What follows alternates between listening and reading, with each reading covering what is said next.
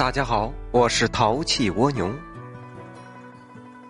清朝的时候，泰山附近有一个叫蔡京伦的书生，潇洒聪慧，却屡试不第，逐放弃功名，潜心研究驱鬼压邪之术。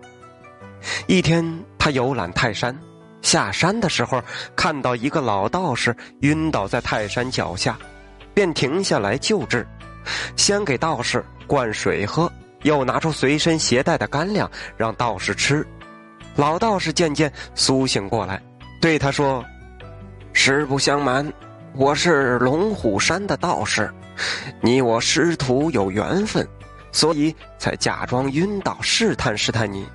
你果然是个善良之人，可以继承我的衣钵。”蔡京伦高兴极了，急忙下拜，算是认了师傅。道士打开一个牛皮袋，从里面取出两卷书，上卷讲驱狐，下卷言驱鬼。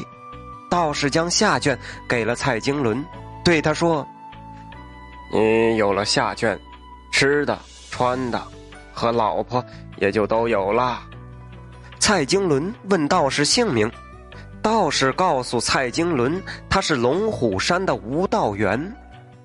道士在蔡京伦家里住了半个月，每天教他驱鬼要诀。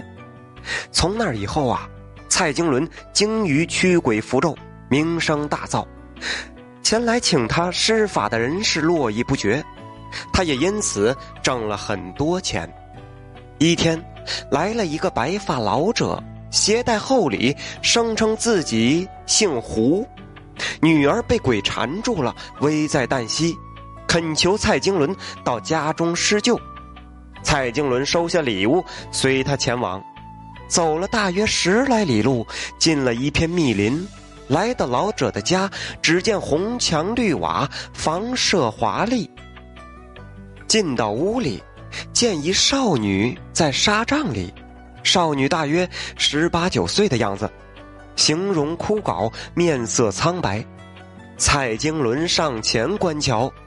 他突然睁开眼睛说：“神仙来了，多谢相救。”家人们见了都露出欣喜之色，因为他已经好几天不吃不喝了。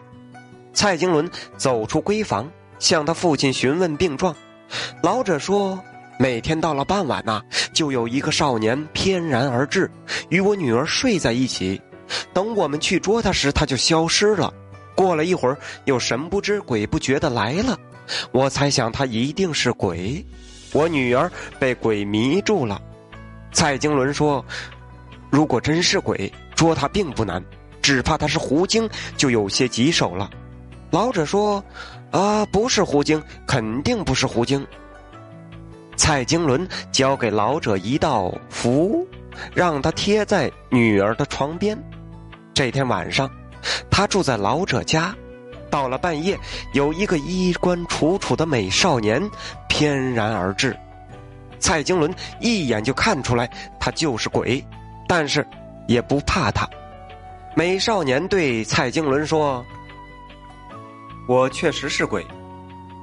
老者家的人是狐精，我和老者的女儿狐妹前世有一段孽缘，才来到这里的。鬼和狐结合。”不违背天理，你又何必拆散姻缘而保护狐精呢？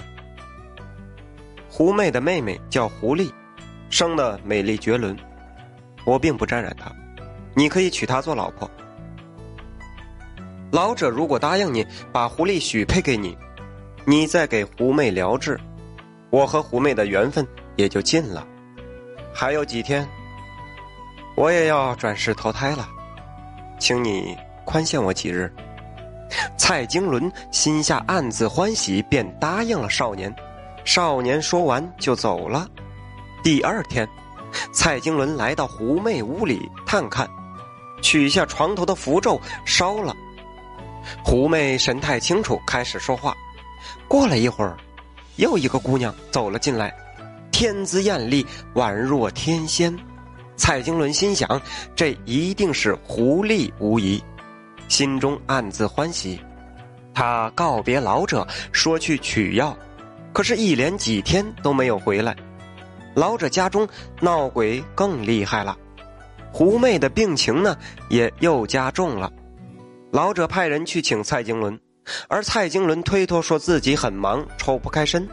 无奈老者亲自来请，蔡京伦提出愿意娶他小女儿胡丽为妻，老者要他保证治好狐媚的病，才把小女儿嫁给他。蔡京伦也爽快的答应了。蔡京伦这才和老者一起去，到了。老者家里，蔡京伦拿出纸符，烧化了，把纸灰放进碗里，让狐媚服下，然后摆上祭坛，走起雨步，口中是念念有词：“秋风清，秋月明，叶落聚还散，寒鸦栖复惊。”相亲相见知何日？此时此夜难为情。入我相思门，知我相思苦。长相思兮长相忆，短相思兮无穷极。早知如此绊人心，何如当初莫相识？从此以后，狐媚渐渐恢复了健康，蔡京伦也如愿娶了狐狸为妻。他这才明白当初道士的话：“你有了下卷，吃的穿的，和老婆就都有了。”这句话的意思，也明白了道士为何不传授他上卷驱狐要诀，因为道士早已经算出了他的老婆。就是狐精啊！